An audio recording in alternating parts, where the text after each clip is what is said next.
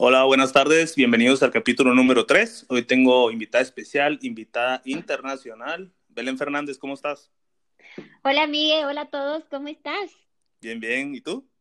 Bien, bien. Feliz de estar acá de invitada. No, gracias por aceptar la invitación. Belén, platícanos un poquito de lo que haces.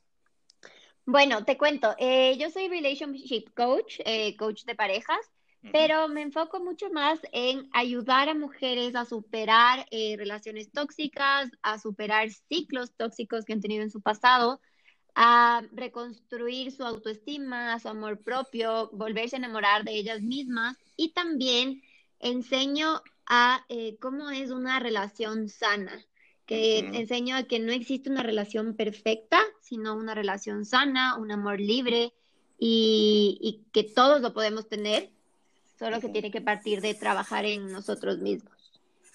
Excelente. Entonces creo que, bueno, estoy muy seguro que muchas personas, especialmente las mujeres, se van a identificar con el, con el tema del día de hoy, que es cómo soltar una relación.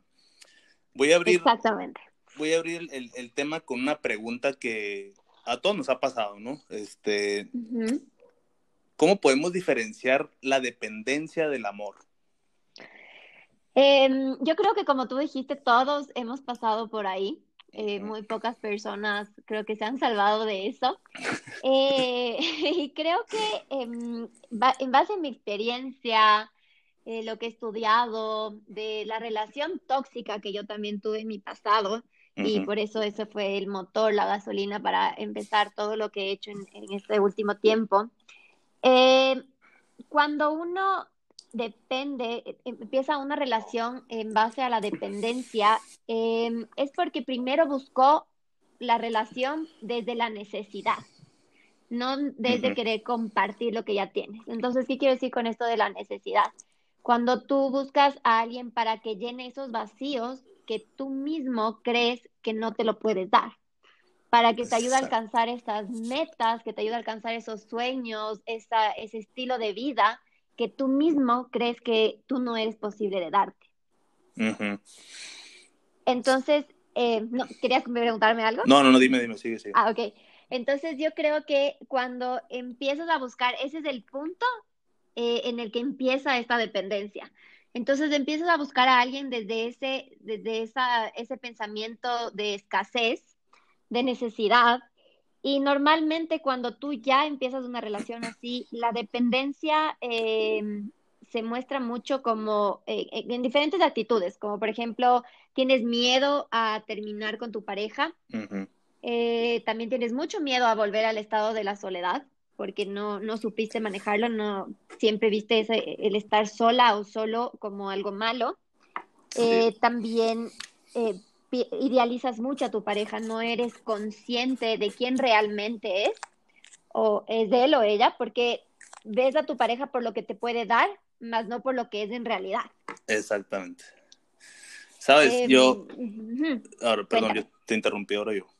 No, no, tranquilo, cuéntame. Sabes, creo que eh, primeramente, va la redundancia, uno tiene que trabajar por su propio bien, ¿no? Este, por su propia salud mental, eh, agarrar programa, este, o sea, estar bien tú primero para poder tener una relación estable y no tener que buscar soluciones en la otra persona, ¿no? Sino simplemente con que, que, cada parte comparta y sean un equipo como debe ser.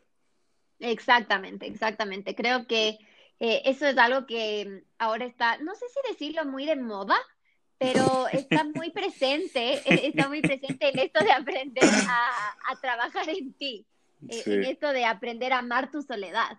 Creo que desde hace un tiempo atrás como que esto ha estado como que más presente en redes sociales, em, en muchos más países, más en Latinoamérica que tenemos a veces todavía estos pensamientos antiguos, em, un poquito, no sé cómo decirlo, en para que todos lo entiendan, aquí en Quito decimos un, como curuchupa, así como que muy religioso, como muy antiguo.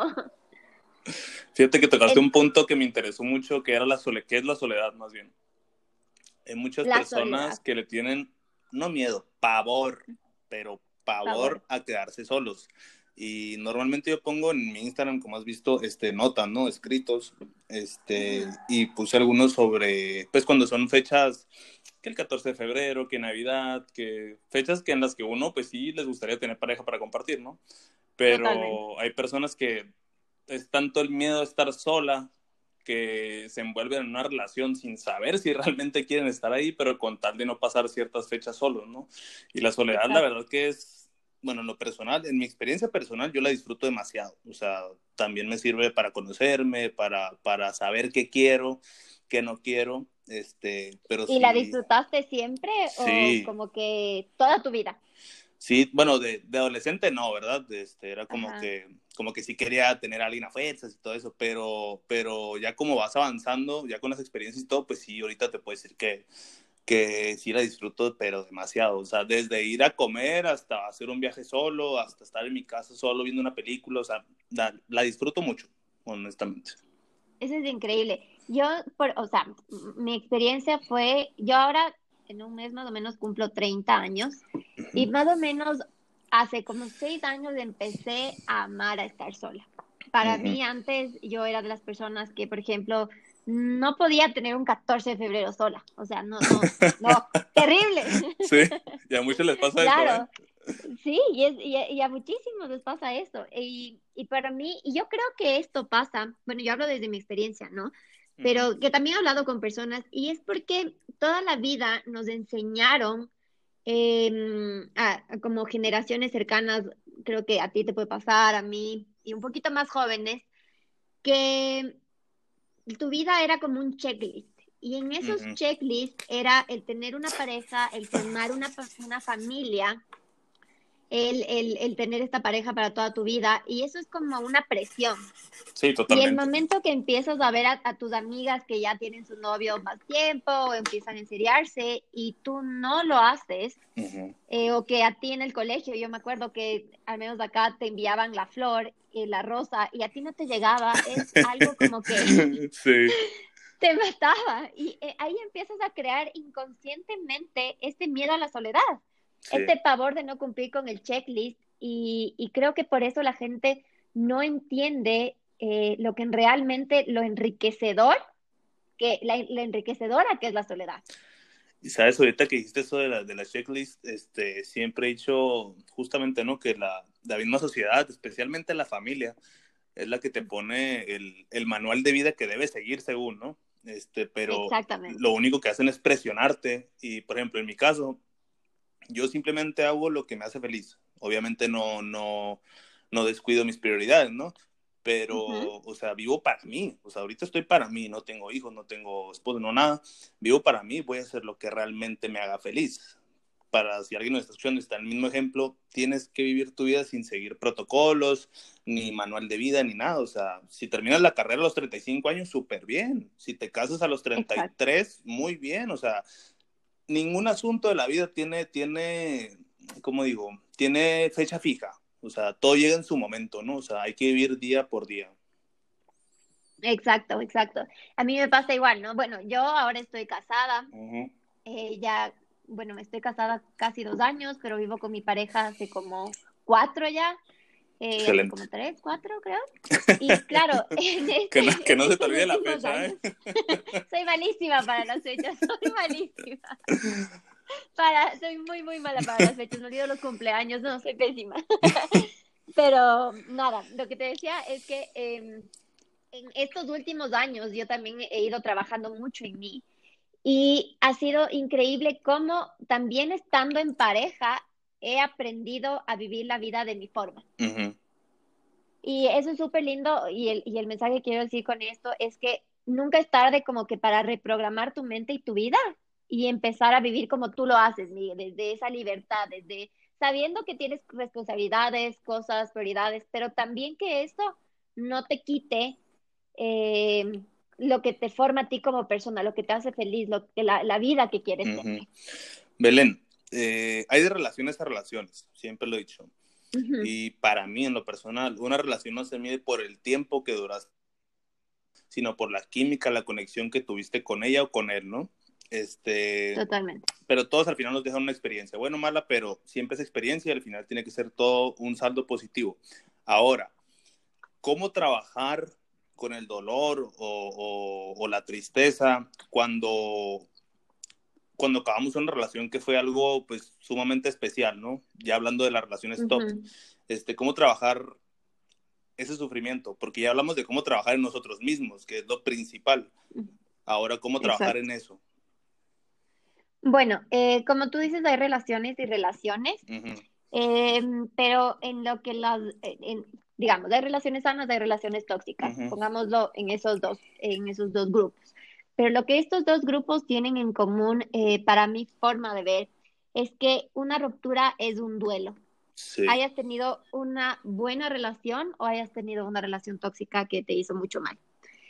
Entonces, cuando empiezas a ver a la ruptura como un proceso, como un duelo, muchas veces caes en este, e, e, en estas eh, incógnitas o en estas, ¿cómo decirte? En esta autoevaluación y empiezas a, matar tu mente con preguntas como, ¿en qué fallé? ¿Por qué pasó esto? Pero si teníamos tantas cosas por cumplir, eh, ¿qué hubiera pasado si esta pelea no nos hubiera llevado a, a terminar? ¿Qué hubiera pasado si no hubiera dicho tal y tal cosa? Y empiezas como a autocastigarte. Totalmente. y, y, lo que pasa con esto es que empiezas a bloquear el proceso del duelo. Y como que te ensegueces, ¿no? y, y, no empiezas a fluir. Yo siempre con mis clientas, cuando trabajo en las asesorías, eh, y eso lo he practicado yo muchísimo, creo que tienes que darte cuando terminas, enseguida que terminas la relación, creo que tienes que darte esos días, tú ponerte tu fecha. Mis clientes a veces digo, ¿quieres un día, dos días, una semana, dos semanas? ¿Quieres volver en un mes? Está bien, es tu tiempo. En un tiempo que no, no hagas nada, nada. Si un día quieres matarte la risa, mátate la risa. Si un día quieres llorar, llora. Si un día quieres estar muerta de los días, pero no hagas nada. No tomes decisiones, no te cuestiones, solo sé.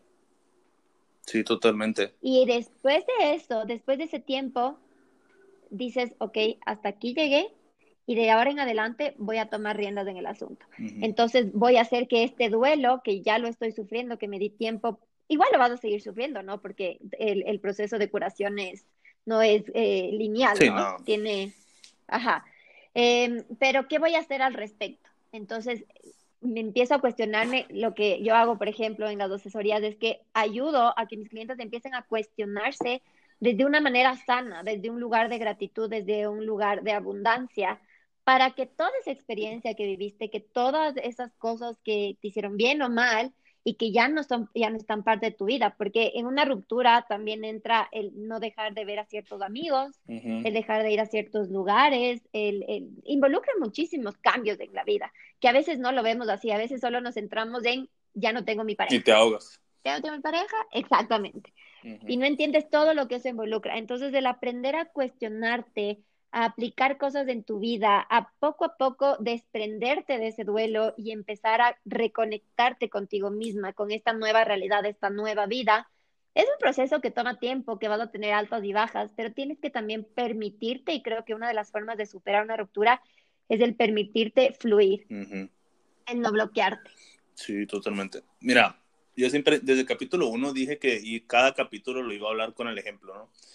Este, pues esto obviamente solo mis más allegados lo saben, pero de, no soy mucho, como te digo, de noviazgos formales. No he tenido muchas novias formales porque suelo durar bastante con las novias formales que he tenido, ¿no? O sea, no soy de noviazgo de, de, un mes, dos meses, no, no, no. Me gusta, me gusta que dure, pues. Claro, si ya este, estoy, que dure. Sí, sí, ándale, sí. Ya estamos aquí, pues que hacerlo bien, ¿no? Claro. Pero, este, solo una vez, que fue la relación más formal así que tuve, este, sí, sí, sí batallé mucho en el aspecto de, de soltarlo, ¿sabes?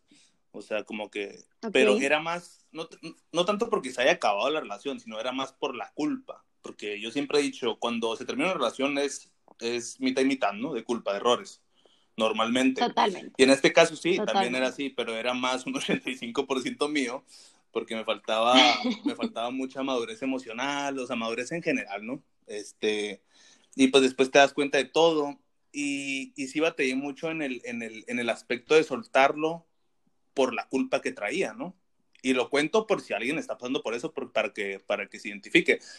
Por la culpa que traía que no, no me dejaba ni descansar, o sea, era, era algo tremendo, horrible Y lo que... Pero ¿hacia qué tenías culpa? ¿Hacia haber podido dar más en esa relación y no lo hiciste? Al momento que yo, que yo ya, ya, o sea, haz de cuenta que toda mi vida siempre he sido, bueno, me considero una persona madura, ¿no? Pero, pero en esa relación hubo ciertas facetas que yo descuidé mucho, ¿sabes cómo? o sea, ah, descuidé mucho y total de que un día me senté y dije, a ver, ¿qué pasó? ¿Qué hice mal, no? O porque había algo mal, obviamente. Este, y ya cuando empecé a ver todas las cosas, dije, ¿cómo no hice esto, güey? O ¿por qué hice esto? O, sea, te, te, cuestionas a ti mismo, ¿no? Y, y ya cuando entendí todo eso, no fue como que lo solté, porque era más la culpa que el haber en sí perdido la relación, que también dolió, obviamente, ¿no? Este, porque hay personas que encuentras una sola vez en tu vida. Pero lo que hice un día, lo voy a decir como, cómo solté esto de la forma más extraña y bizarra que creo que a, que creo que a nadie le ha pasado. Pero haz de cuenta que yo, yo, yo terminé mi relación muy bien, de forma excelente, o sea, todo perfecto. En buenos términos. Totalmente, totalmente. Pero aún así no, no podía soltar esa culpa, ¿no? Y un día, por X o Y, este, estábamos, estaba conversando con ella de otros temas, este, y yo ya estaba decidido a tener contacto cero, ¿no? Pues por salud mental, por todo. Y pues me entero que, que ella ya estaba saliendo con alguien. Y te lo juro mm. que en ese momento solté todo así.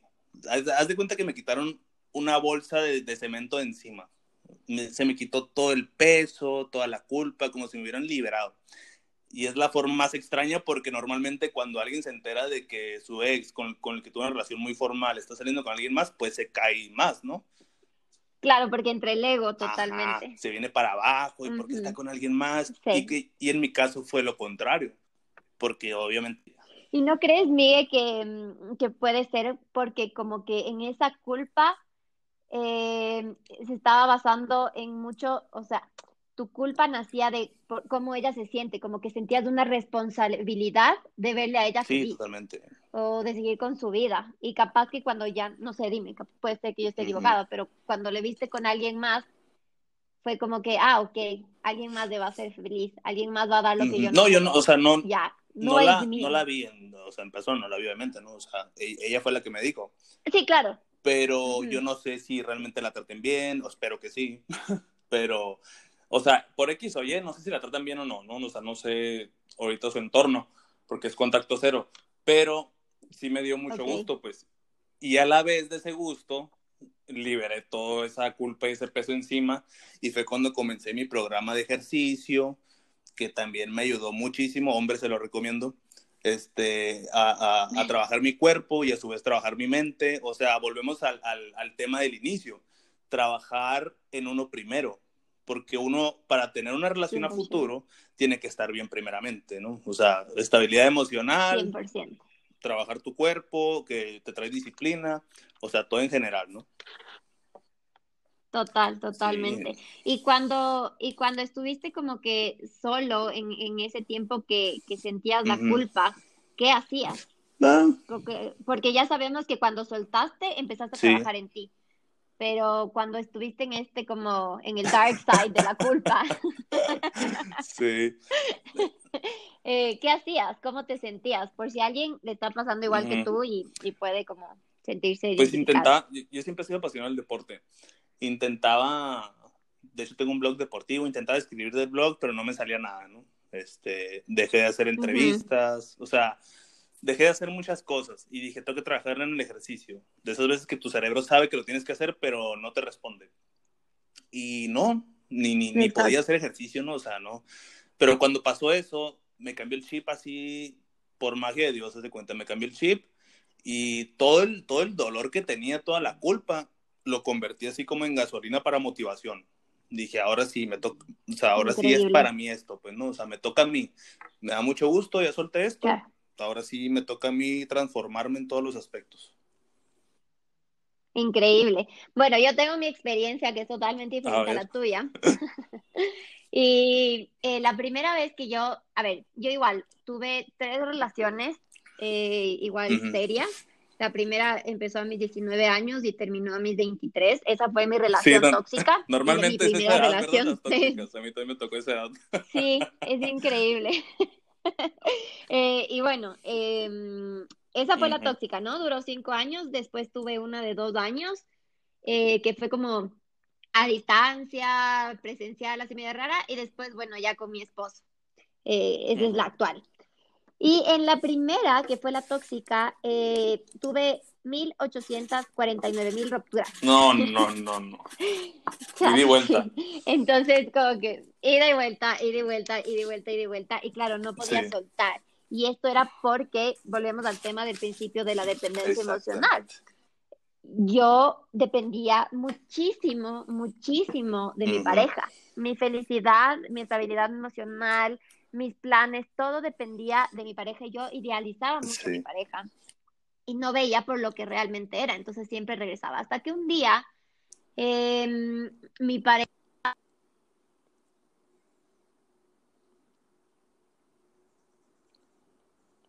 Creo que se corta poquito, Belén.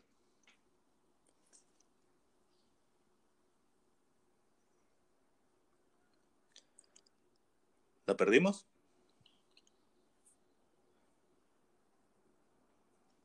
Belén. ¿Aló, Miguel? ¿Ahí? Ah, no, sí, no te preocupes. fallas, fallas, técnicas. Sí. Yo veía que estabas ahí, pero decía, no me escucha. Sí, ¿no? Ok. Entonces, bueno, hasta que un día le encontré una mentira y dije, hasta acá llegué, hasta acá llegué, hasta acá llegué. Y mi forma de, de, de soltar y de terminar, o sea, de tener una ruptura definitiva, fue decirle a mi mamá, cómprame un pasaje y me voy un año de acá. Me voy. No sé qué voy a hacer, mamá, pero me tengo que ir. Eh, me demoré nada en hacer todos los trámites, todo me salió, cuando tiene que ser es, todo fluyó perfecto. Exactamente. Todo, o sea, todo fue perfecto y me fui. Y el día que llegué, eh, me fui a, a una isla que se llama Malta, que es en Europa. Y el día que me fui, ahí, cuando llegué a otro país, pude soltar. Ahí me sentí libre y dije como que es mi momento. Y tuve que salir de todo este círculo porque, claro, como yo dependía tanto de mi pareja y creo que mucha gente se puede identificar con mi historia, eh, yo dependía tanto de mi pareja, toda mi vida era alrededor de mi pareja. Todo, mis amigos, mis, mis, mis todo, todo, todo, todo, la misma universidad, eh, todo, exacto, en mismos lugares que iba de, de fiesta, todos los lugares estaba mi pareja. Entonces, no, si tenías que irte entonces. Tenía que irme para poder... Eh, Totalmente. Y ahí aprendí que una ruptura, eh, si lo manejas desde la gratitud, desde, un, eh, desde el amor propio, puede ser increíble y te puede abrir puertas a, a cosas increíbles que no, que no estás dejando por mantenerte en eso que ya no funciona. Fíjate que después, decirles a los que nos escuchan que después de, que pasen todo este proceso, ya sea de sanación o, de dolor, ¿no? que, no tengan miedo a, meterse en una nueva relación. Obviamente no les estoy diciendo que vayan y corran, ¿no? Porque ese famoso dicho de que un clavo saca otro clavo no es cierto. No, no es cierto. Es más, es más falso que un billete de lo que quieras. No es cierto, no es cierto. Eso no es cierto. Pero no tengan miedo, o sea, si conocen una persona de que, ¿sabes qué? O sea, a lo que he visto o estoy ahorita, sí me lleno, o sea, me siento bien, me siento feliz, compartimos cosas, pues adelante, lo intentamos. No pasa de que no funcione, pero si tienes miedo, jamás vas a lograr nada en la vida. O sea. Totalmente. Es que yo creo que también eh, tenemos que empezar a entender, y es algo, algo que yo hablo muchísimo, es que tu pareja, eh, la persona que estás empezando a conocer, o tu futura pareja, o tu presente pareja, no es responsable de tu felicidad no es responsable de tu desarrollo. No, no, no. Ajá. No. Exacto. Entonces, cuando tú te haces responsable de tu vida, cuando tú te haces responsable de en el punto que estás en tu vida, por ejemplo, si acabas de romper y sabes que no estás listo para otra eh, relación, sabes que tienes que trabajar en ti, pero sin embargo, aceptas que llegue alguien en tu vida, no estás siendo responsable contigo mismo. Entonces creo que siempre tiene que partir esto de que mi pareja está como para compartir. Cualquier relación que yo tenga es para compartir, pero no esa persona es responsable de mis procesos, de mis traumas, no, no, eh, no, de, de, lo que tengo que sanar, de lo que tengo que hacer. Es que por eso es recomendable, este, después de que pases por un proceso tan duro, es, es trabaja con tu soledad, aprende a quererla y trabaja en ti mismo, ¿no? En tu salud mental, en tu estabilidad emocional, que sin eso no puedes tener una relación estable, olvídate. 100%. Eh, y pues en mi caso trabajar en, en, otros aspectos, ¿no? O sea, yo me pongo ejemplo, yo no puedo tener una, bueno, mejor dicho, yo no podía tener una relación hace, hace un año o seis meses, no sé, ¿no? O sea, no podía, pues, no podía, porque no, no, no iba a dar lo que, lo que tenía que dar. este, ya gracias a Dios, pues después de todo ese proceso tan duro, pues ya, o sea, estoy estable emocionalmente, me siento muy bien físicamente, o sea, estoy bien, pues, ¿no? No quiere decir que ya voy a salir corriendo a buscar una mujer, o sea, no, pues no, la verdad es que no, no, no sé, ahorita no, no te van a hacer una relación, pues, ¿sabes? O sea, estoy trabajando en mí primero, en mis proyectos, mi trabajo, mi escuela, todo. Este, obviamente hay veces que llega alguien sin avisarte, ¿no? Exacto. Pero, pero sí, pero primeramente para que puedas tener algo estable es trabajar en ti, en tu persona, porque como dijiste, tu felicidad no depende de la otra persona, depende de ti mismo. Totalmente. Y una pareja, una pareja junta esas dos cosas y arma un equipo y entre los dos se comparten cosas, ¿no? Claro, entre los dos empiezan a compartir y también entender que cada uno tiene su proceso, ¿no? Que cada uno va a su tiempo y, y que ser también esa, tener esa complicidad, también ser ese apoyo es importante en una relación, porque no porque yo estoy cinco niveles más arriba tuyo, tengo que esperar que tú pienses igual que yo. No, no, no, no, no. Ajá, creo que cada uno como que tiene su proceso y, y ahí es, lo que tú dices es súper importante, esto de estoy tan bien en mi vida, pero ahorita no necesito una relación. Que si llega alguien, está bien, pero ves esa diferencia de tú no buscas desde la necesidad, sino que llega alguien y puedes compartir, pero no tengo como que esa urgencia de que alguien llene ese vacío. O... es, es, increíble, porque el momento que llega, tú vas a poderlo manejar de una manera mucho más consciente. De saber... Es porque realmente quiero que esté. Exacto, y, y no vas a, idealizar a la persona, ¿no? Porque te puede venir, no, sé, una persona increíble, eh, que a mucha gente le puede parecer eh, no sé si se dice en México, un partidazo, eh, así como la mega pareja. Pero si no está como a, la par tuya o con lo que tú quieres, en la misma dirección hacia tú, donde tú quieres ir y estás llevando tu vida, eres tan consciente de decir no desde la gratitud. Y eso yo les digo mucho a mis clientas. No porque salgas con alguien de date o no porque alguien aparezca en tu vida mágicamente y para muchas personas sea el príncipe azul, tienes que aceptarlo y dejarlo entrar. El decir no. desde la gratitud es decir, primero estoy yo, mi primer amor soy yo, y eh, creo que estás, eh, eh, creo que vamos a poder hacer equipo, creo que puede funcionar algo, o no, sabes que podemos seguir siendo amigos, pero no. Eso que dijiste de, de buscar desde la necesidad es simplemente, como decimos acá en México, es ir al matadero, es perder a la larga o a la corta vas a perder y te vas a volver a llevar otro fregadazo, ¿no? Este, pero eso de, ¿cómo? Ay, es que se me fue lo que te iba a decir. es que ahorita dijiste algo y se me, bueno, ahorita, ahorita me acuerdo. Oye, Belén, hay, hay tres frases, las apunté, que normalmente se dicen como verdad, pero para mí son de doble filo, ¿no? Y son más mentira, depende de la situación de cada quien. Pero te, te las voy a decir y te voy a, y te voy a explicar el por qué y ya tú me das tu opinión, ¿te parece? Ok, sí, claro que sí. Bueno, mira, dicen por ahí, si no te busca es porque no te quiere, dice. Mucha gente, mucha gente piensa que es cierta, pero la, bueno, lo que yo pienso es que tú puedes amar con locura a alguien, a alguien donde estés, donde estés en otra parte, no sé, pero no lo buscas, volvemos al mismo tema del inicio, y no por orgullo, ¿eh? al mismo tema del inicio, sino por tu, por tu propio bienestar, bienestar y por tu propia salud mental, ¿no? Muchas veces pasa eso. Em, o sea, lo que tú quieres decir es como que si amo a esa persona, pero no la voy a buscar porque estoy mejor yo solo. Y ella también. Y ella también.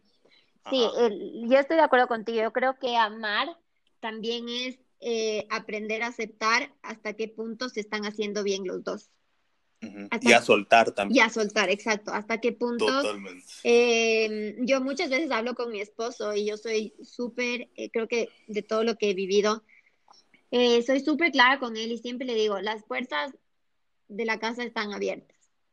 No, no porque estemos casados, no porque hay un papel, no porque hayamos fundado un hogar, quiere decir que eh, tú tienes que quedarte. Si hay en algún momento tú llegas a no querer estar conmigo, a no, a que después de una pelea ya no quieras buscarme, ya no quieras arreglar las cosas, eh, si en algún momento ya no sientes esa chispa, em, tienes la puerta abierta y eso no quiere decir que yo te odie, que eres malo, que no, pero yo creo que amar también es ser sincero y, siempre llevar con la verdad. Sí, yo creo que es el amor de verdad, ¿eh? O sea, el, para mí el acto más grande de amor es soltar a alguien. Sí. Porque se necesita muchísimo valor para hacer eso. Muchísimo. Pero muchísimo, muchísimo. Porque tienes la madurez y el amor verdadero, no el que pintan de novelas ni nada, el amor verdadero de decir, ¿sabes qué? Es que, ¿para qué nos hacemos daño? Pues, Totalmente. Mejor te, mejor te suelto. Y es dejar el ego, ¿no? El ego. Sí, totalmente. El ego es terrible. No te sirve de nada, solo te destruye el ego. Exactamente. Y la otra es, dicen por ahí que el amor es incondicional. Yo te voy a decir algo. Para mí no lo es. Para mí. Para mí el amor es una herramienta que se tiene que alimentar a diario con lo que tú quieras, detalles, palabras bonitas, lo que tú quieras. Respeto, obviamente, todo es, todo lo que conlleva una relación. Si no lo alimenta, se jode. Totalmente. simplemente se jode. O sea, para mí no es incondicional. A menos que sea un perrito, ahí sí, pero no. o sea, de una pareja, pues no va. Eh, yo pienso muy parecido a ti. Creo que una relación, el amor es solo una parte de la relación. Creo que eh, no puedes basar una relación solo en el amor, también tiene que existir la confianza, la seguridad, la complicidad. Eh, tiene que haber esa chispa que del yo no sé qué, que, te detiene eh, loco por esa persona. entonces el amor no, no, a veces no puede ser incondicional, no puedes basar tu amor en, solo ser incondicional. Va, va mucho más allá hay que ser realistas. Y creo que ser realistas lleva más, más, más, más estable la relación, ¿vale? Totalmente. Y creo que el amor también va mutando, ¿no? Eh, hay un amor, el amor del principio que es más un amor de ilusión, y después va cambiando a un amor más realista, después va otro un amor más cómplice, después va un amor de compañerismo, y así, mientras vas creciendo, creo que el amor va eh, va tomando formas de las diferentes etapas que vas teniendo en tu relación. Va evolucionando. Va evolucionando, exactamente. Digo, yo estoy de acuerdo en el punto de que ah, como vamos creciendo y madurando, pues el amor, por así decirlo, va cambiando de, significado, ¿no? Dicen por ahí que tú tienes, ¿cuántos dicen? Dos, dos o tres amores en tu vida, algo así, ¿no? Eso dicen acá, el que te hace, el que te hace pedazos. El de, el de adolescente, con el que te casas y si terminas con ese, pues adelante, y con el que pues terminas haciendo tu vida, ¿no? sí, pero hay uno que, ese, ese creo que es de la adolescente, es el que te, el que te da, el que te daña, como que el que te hace aprender. El tóxico. Pues. El tóxico. porque yo creo que a esa edad todos tuvimos una relación tóxica de años, ¿no? Este, pero bueno, para mí yo creo que nada más hay uno. O sea, puedes tener tú las relaciones que tú quieras, en cualquier punto formal, pero a una persona que tú puedas definir como el amor de tu vida, estés o no con ella, yo creo, yo creo que nomás hay uno. Eh, yo ahí pienso diferente. A ver, dime. Yo creo que sí hay esos amores, eh, o creo que hay ese amor, a ver, hay el amor de tu vida, hay con el que quieres pasar el resto de tu vida y decides que sea tu compañero, pero creo que hay ese amor tan bonito que por X, Y, Z razón, porque la vida, el universo, Dios no quiso que sea, pero siempre va a estar ahí que si algún día lo vuelves a ver siempre dado a sentir bonito. No quiere decir que quieras volver a estar con esa persona, pero creo que ese amor sí existe. Ese que dices, qué lindo fue, no pudo ser, pero siempre lo vas a tener en tu corazón. Ah, pero es que justo a ese me refiero. O sea, termines o no con esa persona. Yo pienso que hay, hay como dijimos al principio, hay relaciones que tu nivel, ¿no? Otro, Ya como uno va creciendo. Pero claro, es que yo lo veo, o sea, sí lo veo diferente al que es el amor de tu ah, vida. Ah, ok, ok, ok. Como que yo sí le veo como que esa diferencia. Creo que el amor de tu vida es esa persona con la que compartes la mayoría del tiempo de tu vida. eh, o el que te hizo dejarlo todo, no sé, e, ese amor, el amor. El que te sacudió. El que, sientes, el que te sacudió. Pero, exacto. Pero creo que hay ese amor, no sé cómo, nunca le he puesto un nombre. Siempre me he puesto a pensar yo sola. A ver, vamos a sacar nombre. Es una vez que lo, que lo hablo con alguien. No sé, es como el amor. Ese amor. Estable. No sé, esa, no sé si es es como un amor puro, es como un amor tierno. Ok. Pero no es el de tu vida.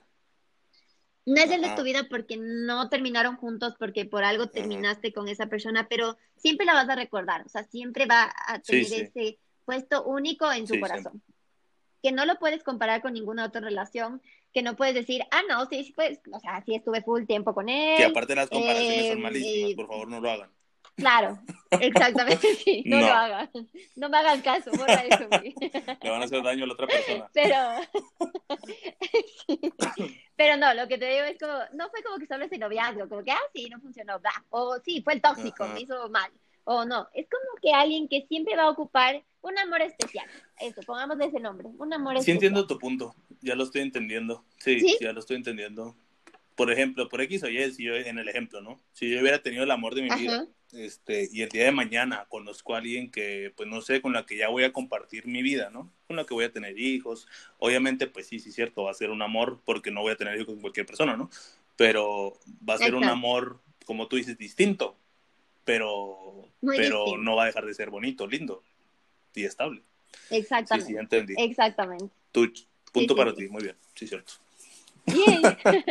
Punto para ti. Oye, Belén. Y bueno. Dime qué me vas a decir. No te iba a preguntar que cuál era la otra. Ah, pues la otra era, pues sí, era, era similar a, al de si se alejó de ti, pero ya, ya, ya, lo tocamos. Así que sería repetir. ¿De, ¿De cuál? De la... Es que empezó a llover en mi casa y no te escucho muy bien. ¿Tú sí me escuchas? No se escucha mucho ruido. No, no, no, se escucha bien. Okay. Ah, ya, perfecto. Estaba preocupada porque no hayas escuchado las ambulancias de las patrullas, porque ahorita pasaron todos, pero... Ah, no, no, yo ah, qué bueno. no, la tercera era, era de si se alejó de ti es porque, no, es porque nunca te amó. Pero eh, volvemos a lo, a lo que tocamos anteriormente, ¿no? Que el, que el acto de amor más grande en ocasiones es... Es, es dejar ir. Para, para mí sí. Ajá, es dejar ir. Y de mucho valor, ¿eh? totalmente. Porque no cualquiera. Y sí, porque yo creo que ahí, eh, cuando no te dejan ir, como esta relación tóxica que tuve que, que, tenía 1840 mil rupturas, era tan egoísta. Esa persona sabía que me dañaba tanto y que en un punto, y hablé en un podcast mío, hasta yo me volví tóxica. No estaba en mi esencia porque nunca más lo volví a hacer. Es que todos lo hemos sido, ¿eh? Em, Sin querer queriendo. Sí. Ajá, exacto. Y además, o, te puedes volver, claro, con todo lo que te hace, aprendes. Entonces, es terrible. Crear una máquina del mal. Pero, así. Exacto. Pero creo que eso es el mayor acto de egoísmo y menos amor del mundo. O sea, si tú ya sabes que algo no funciona, si sabes que la relación ya no da para más y esa persona te sigue diciendo, eh, no, no, vuelve conmigo, yo te amo, si no me amas, eh, si no vas conmigo es porque no me amas, creo que, y eso lo creo que lo hemos aprendido en las novelas y en todo el mal marketing que ha habido de, del amor. Em, y creo que ese es el acto menos de amor que existe. Es como tú dices, el acto de amor más grande es decirte te suelto porque sé que ya no te hago bien. Sé que eh, tuvimos algo lindo y se puede dañar de ahora en adelante. Ya no estamos igual, ya no estamos en la misma sintonía, ya no nos hacemos bien y porque te amo, quiero verte feliz. Totalmente, la verdad es que sí. Y sabes que, bueno, las personas que, digo, hay, muchas mujeres y hombres que les gusta la atención, que les rueguen y todo eso. Yo nunca he estado de acuerdo con eso, la neta. Pero creo que cuando una persona insiste demasiado en volver, que esto, que el otro, se vuelve hasta cierto punto ya molesto, cansado, ¿no? Y en vez de, en vez de, de, conseguir el objetivo, que, que, es que regrese, la estás ahuyentando más, ¿no? O lo estás ahuyentando más. O sea, aparte, aparte que pierdes toda la dignidad, ¿no? Sí, y, y, creo que eso también depende mucho del el otro lado, ¿no? Si el otro lado es alguien más fuerte o es alguien más manipulable. Porque lo que a mí me pasaba muchísimo es que yo era muy manipulable. Entonces eh, me lloraba, me, me pedía otra oportunidad y a mí se me hacía chiquito el corazón y yo caía de nuevo. Entonces, a mí como que no me fastidiaba eso de que regrese, sino que caía de nuevo. Caías en el hogar. Ahí volví a caer. Entonces, sí, creo que depende mucho también de la personalidad. O sea, para muchas personas, por ejemplo, tú eres una persona como que de carácter más fuerte y, y, puede llegar a ser cansón. Es como que ya, ya. Y alguien más como era yo antes, porque ahora ya no estoy así. aclarando. Eh, aclarando. Eh, antes yo hubiera caído porque era mucho más manipulable. O sea, es que para mí alguien, verle a alguien, eh, ahora ya no, porque no aprendí que eso no es ser egoísta. Aprendí que es, es ponerme, es ser mi prioridad. Darte tu lugar. O sea, yo ser mi prioridad, ajá, darme mi lugar. Y, y darte tu lugar no es como hacerle sentir al otro mal, sino convertirte en tu prioridad. Así es. Es tu lugar contigo misma. Entonces, antes yo no pensaba así y me dolía muchísimo, ponía los sentimientos de la otra persona sobre los míos y pensaba que eso era amor, eso estaba bien. Y pensaba que el no hacer eso era egoísta, era superficial y iba a quedar mal con las personas y que de mí. Y después de muchas cosas, aprendí con el tiempo, aprendí a que estaba totalmente equivocada y que el ser egoísta en ciertas ocasiones es bueno, depende cómo lo hagas. Mientras tú no hagas daño a alguien más, el ser egoísta es ser tu prioridad.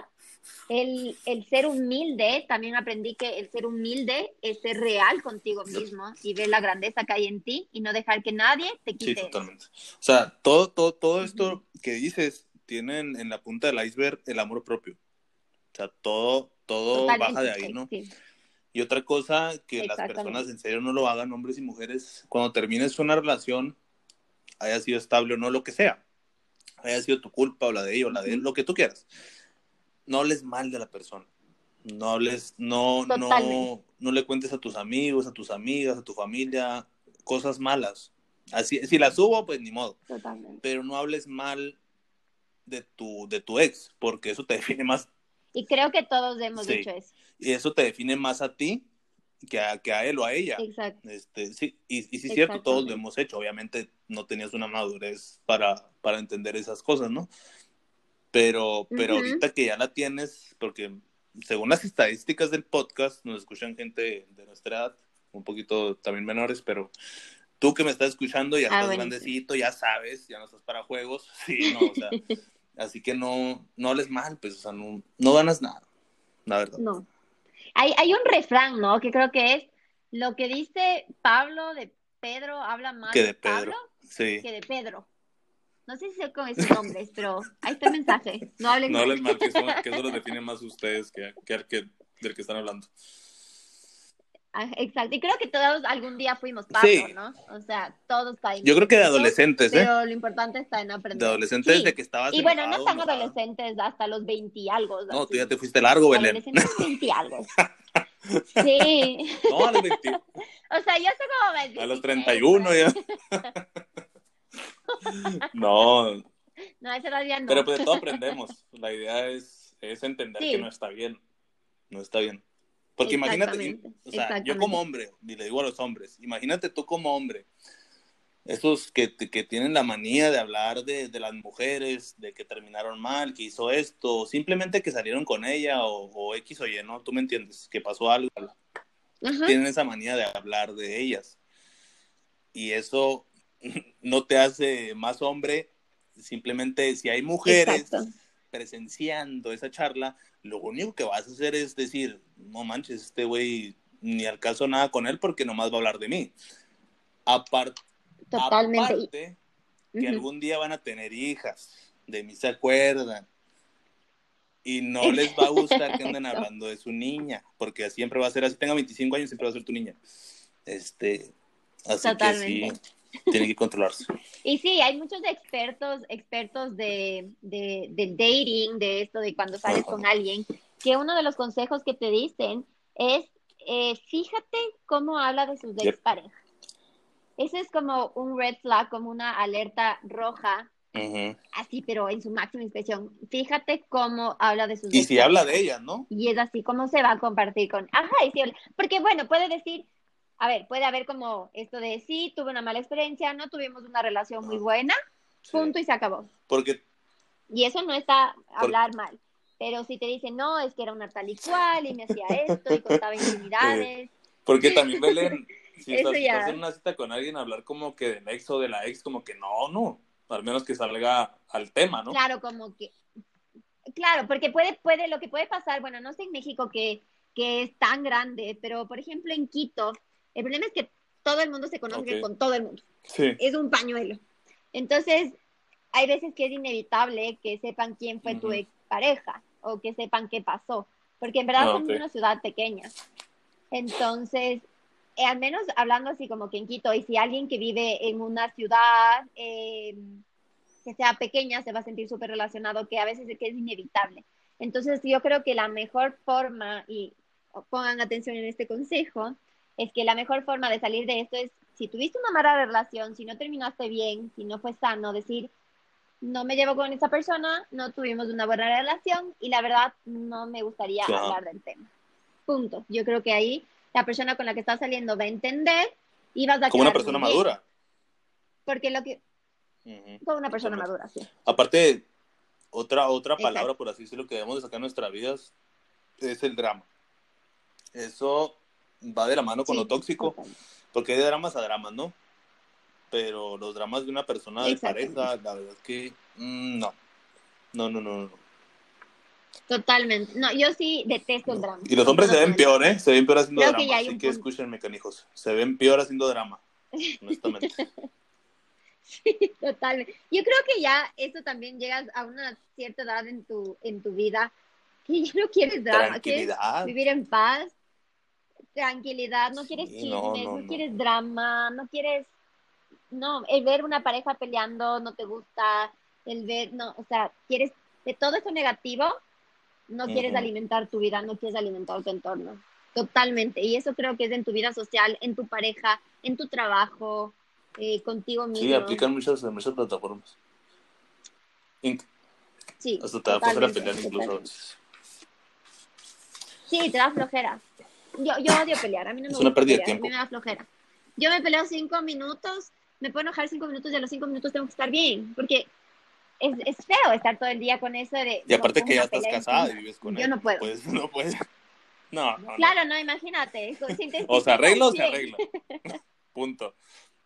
alguien, alguien tiene que saber, por esto lo arreglamos ahorita. Sí, y, hay cosas que a veces con la convivencia, con cualquier cosita chiquita, a veces tuviste un mal día y te peleas, pero arréglate los cinco minutos. Porque a la final te vas a arreglar después de tres días, cuatro días, y perdiste todo ese tiempo. Al menos yo lo veo así como, lo que puedes solucionar en cinco minutos, lo puedes solucionar. O sea, no dejes que pase más tiempo, no, no agregues drama a tu vida, porque cuando tú estás mal en uno de los aspectos de tu vida, como que no puedes fluir y no te sientes bien en todo, en todo lo demás. Como que no. Y otra cosa para los casados especialmente, ¿eh? Porque me escuchan varios casados, yo sé, y Belén me va a dar la razón, no se duerman enojados. Eso, eso, eso es una bomba de tiempo, porque te levantas en la mañana, no sabes ni qué hacer, porque se durmieron enojados por orgullosos y por infantiles. Así que arreglen sus problemas. 100%. Si quieren ahí mismo, no sé, no me importa, eso no me interesa, pero arreglenlos. Pero, exacto. Sí, el dormir y el no poder abrazar en la noche, el, el no, no te puedo tocar y la cama se divide en dos. Totalmente. Así, pero perfectamente. No te mueves para nada. Hay una línea imaginaria. y en la mañana súper incómodo, o sea, no puedes dar ni los buenos días ni nada. Como que, ah, súper incómodo. Y te digo porque me ha este, pasado. Eh, ¿Quieres cenar? Me ha pasado. Y... No sé.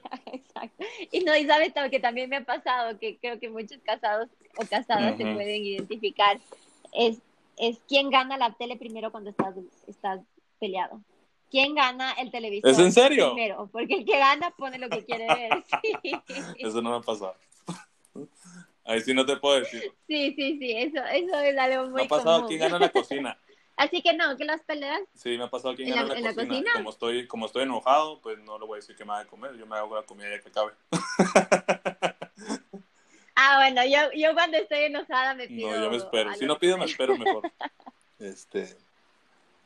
Sí, no, pero es como tú dices, que las peleas no, duren más de cinco minutos. Si es algo que puedes arreglar, deja el ego de lado, deja el orgullo de lado y arréglate. Acuérdense que la reconciliación siempre es bonita, siempre es una de las mejores partes, pero no por eso se van a poner a pelear diario para reconciliarse, tampoco no frieguen. Pero no, no. No, exacto. Y también que si algo te molestó, lo hablen, ¿no? O sea, no quiere, la, la, reconciliación no quiere decir como que sí, amor, te amo, ya estemos bien. No es, oye, pienso esto, me dolió esto, eh, me sentí así, ¿tú qué piensas? Y hay veces que los dos están en diferentes canales. Y Porque te lo guardas. Es una bomba de Pero, exacto. Sí, y bueno, con mi esposo tenemos una regla de oro y se las digo porque de verdad para mí ha sido fundamental eh, en todos los años que tenemos de relación. Ha sido increíble esa regla y es el momento, sea grande o sea pequeño, el problema, tómate tu tiempo para perdonar. Eh, si es pequeño, cinco minutos. Si es grande, tómate tu tiempo para perdonar. Eso no quiere decir que no se hablen, simplemente todavía no lo perdonas. Pero el momento que tú dices, te perdono, esa página pasó. Y por más bravo que estés, exacto, por más bravo, brava que estés en el futuro, por más X, Y, Z situación que estés pasando, nunca más ese problema que ya perdonaron, que ya se cerró, vuelvan a... a, o sea, se borra totalmente, ya no vuelve a aparecer ni por una discusión futura. Nunca más. Nunca más. Y eso ha sido increíble. No fue mi invento, fue de mi esposo. Pues qué buen tip. ¿eh? Eh, y mi esposo, les cuento, les cuento, mi esposo es cuatro años menor que yo. Más joven. Así que no, la madurez no es de edad. Conozco hombres de 35 que son unos niños de 17. Y, mujeres igual, mujeres igual. Conozco mujeres de 20 que están súper, pero súper maduras, una mentalidad muy distinta. Sí, y mira, ese consejo me parece increíble. Yo nunca lo hubiera, bueno, con las relaciones que tenía antes, no, no, claramente no lo aplicaba. Y cuando mi esposo me dijo, me parece increíble, lo aplicamos desde el día uno y ha sido, ha sido maravilloso. O sea, cualquier cosa, pasado, pisado, como dice el dicho, pasado, pisado, nunca más vuelves a... Pues mira, cuando tengo una relación así de formal, vuelvo a tener una relación así de formal, este, la voy a aplicar, porque no la sabía yo. Sí, sí. me cuentas. Oye, me acabo de pelear este, con todo el chisme ahí. ya la apliqué, mañana la aplico. ah, no es cierto. Oye, entonces, el tema era cómo soltar una relación. Ya dijimos, pues, bueno, yo creo que, bueno, voy a hablar por mí.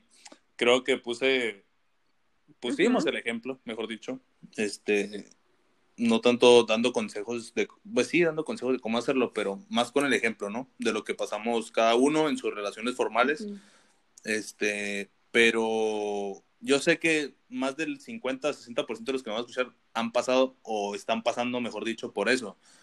Este, pero que sienten que el mundo se les acaba, que se ahogan, que sin esa persona, como dijiste tú, por idealizarla, eh, se va esa persona y se les va el mundo, ya, ya nada les parece. No se acaba el mundo, creen. No se acaba el mundo, pero tienes que trabajar, para poder salir adelante de ese aspecto, y te lo digo por experiencia propia, tienes que trabajar primero en ti, en tu trabajo, en tu escuela, en tu cuerpo, en tu mente, en tu estabilidad emocional, porque esto último es lo más importante que puedes tener para una relación estable. Sí. 100%. 100% de acuerdo. Sí. Y, y, complementando esto que, que decías, eh, date tu tiempo cuando estés de una ruptura, no tienes que dar explicaciones a nadie. Ten eso. Sí, totalmente. Abraza la soledad. Eh, exactamente. Eh, eh, no des explicaciones a nadie, no busques validación por tu decisión. Ahorita que tocaste ese punto, em, Hay muchas personas que terminan relaciones incluso por familia o por consejos de amistades. Óiganme bien, canijos y canijas, eso es un error súper grave, Súper grave. Primeramente porque eres manipulable y te van a hacer como quieran cualquier persona en este mundo, para empezar. Y segunda porque es tu relación. Y tú decides, si te quieres topar, como decimos aquí en México, te vas a topar solito, solito. Nadie más te va a decir qué hacer. Que recibas consejos no quiere decir que vas a hacer caso. Escuchen.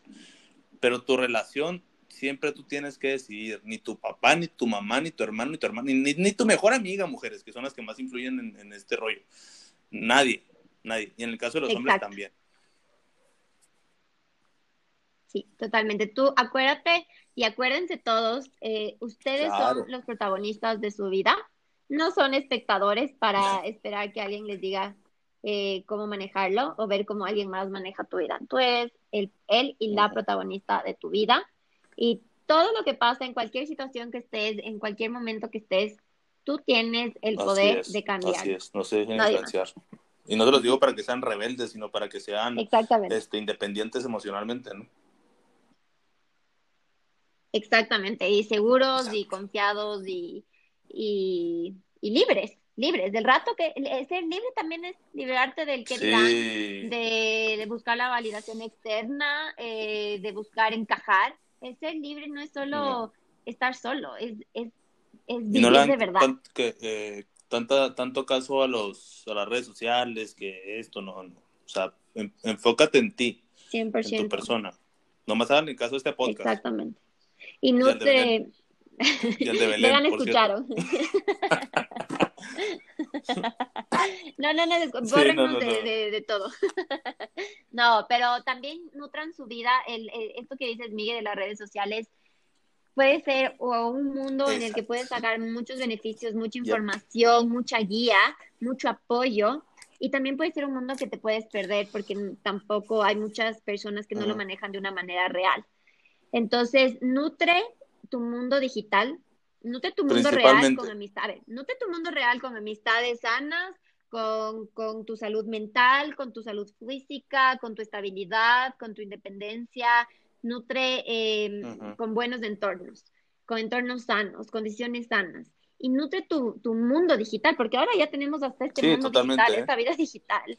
Eh, igual, de, información sana, de información eh, abundante a tu vida, de información que te enriquece, que te hace crecer como persona, que te hace analizar, que te incomoda, que te hace ser mejor cada día, con personas que te muestran una vida real em, y que también te aportan. Eh, las redes sociales son un arma de doble filo, como dice Belén, úsala, úsala positivamente. Exacto. No, no te enrolles en temas negativos, porque si tú traes una tormenta interna, y estás viendo puras cosas negativas, pues nada bueno va a venir de ahí, te lo aseguro.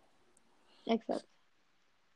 Exacto. Y también entiende, y eso es algo que a mí también me costó entender al principio cuando entré, que te comparas muchísimo y cuando estás en tu crecimiento eh, digital, cuando ya tienes una empresa digital, em, te empieza a comparar mucho. Y entiende que todos, es importante que todos entiendan que todos tenemos una historia atrás todos tenemos nuestros miedos em, y que si encuentras a alguien que se muestra real, síguelo, apóyalo, no juzgues, no.